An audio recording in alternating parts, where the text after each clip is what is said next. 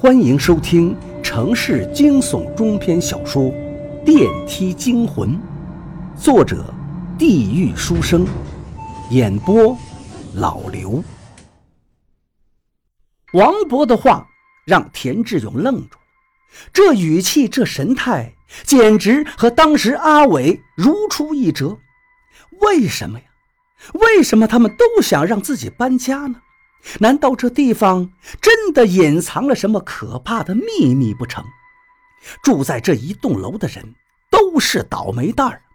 王博吸了一口烟，说了句让田志勇完全听不懂的话。田志勇问王博：“您这是什么意思呀？”王博连连摆手：“不可说，不可说呀！”田志勇气得不行，心想：又不是什么天机，有什么不可说的？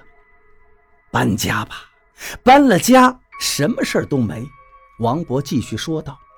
田志勇说：“搬家是不可能搬家了，这辈子都不可能搬家了。赚钱又不太会赚，也就这种便宜房子，勉强还能买得起。而且老婆也肯定不会答应。”王博皱了皱眉，说道：“你不搬家也行，但一定记住下面几件事儿。若是记住了，倒也能。”平平安安地住下去。田志勇连忙问王博：“都什么事儿？”晚上十一点之前一定要回家。王博说：“如果过了晚上十一点还没回，宁可去外面宾馆住一宿，也最好别回来，更不要坐电梯。另外，十一点后如果有人敲门，千万别开，有什么动静更不要去管。”田志勇惊呆了，为什么呀？别问了，问了也不能说，说了我就要倒霉。王博脸色铁青地说：“还有，坐电梯的时候也要注意几件事。第一，如果有人问你时间，千万不要告诉他。第二，如果电梯门打开的时候，里面或者外面摆了一只鞋子。”这个时候，如果你在电梯外面，一定不要上去了；如果你在电梯里面，立刻转过身，等电梯门关上，然后默数三十秒，才可以回头。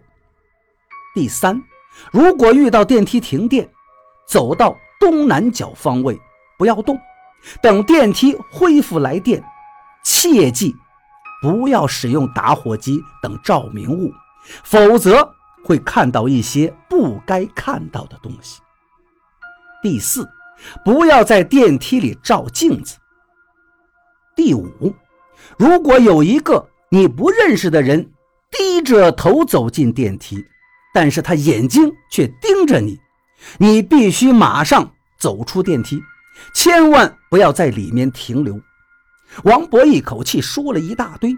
最后，用严肃的语气对田志勇说道：“这些禁忌，晚上十一点后一定要严格遵守，只有这样，才能保你安全。”田志勇瞪着眼睛，直接彻底的呆住了，半天说不出话来，脚底冒出一层寒气，头皮凉飕飕的。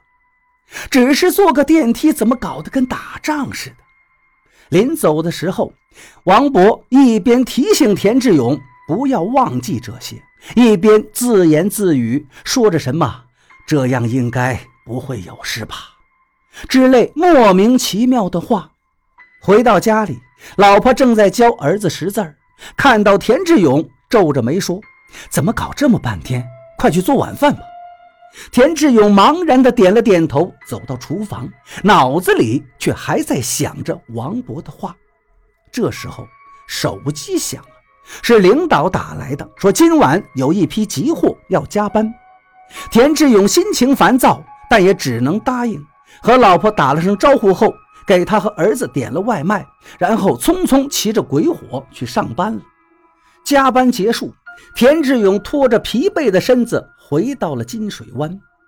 大楼里黑漆漆的，安静又阴森，除了一盏昏暗的声控灯，什么都没有。田志勇看了眼手机，十点五十七分，心里咯噔一下，不由想到了王博的叮嘱：“没事的吧？都是假的。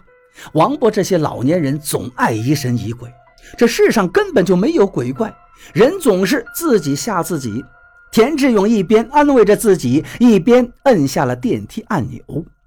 叮，电梯的门缓缓打开了。这一刻，田志勇浑身的血液仿佛凝固了一般，心跳几乎停止。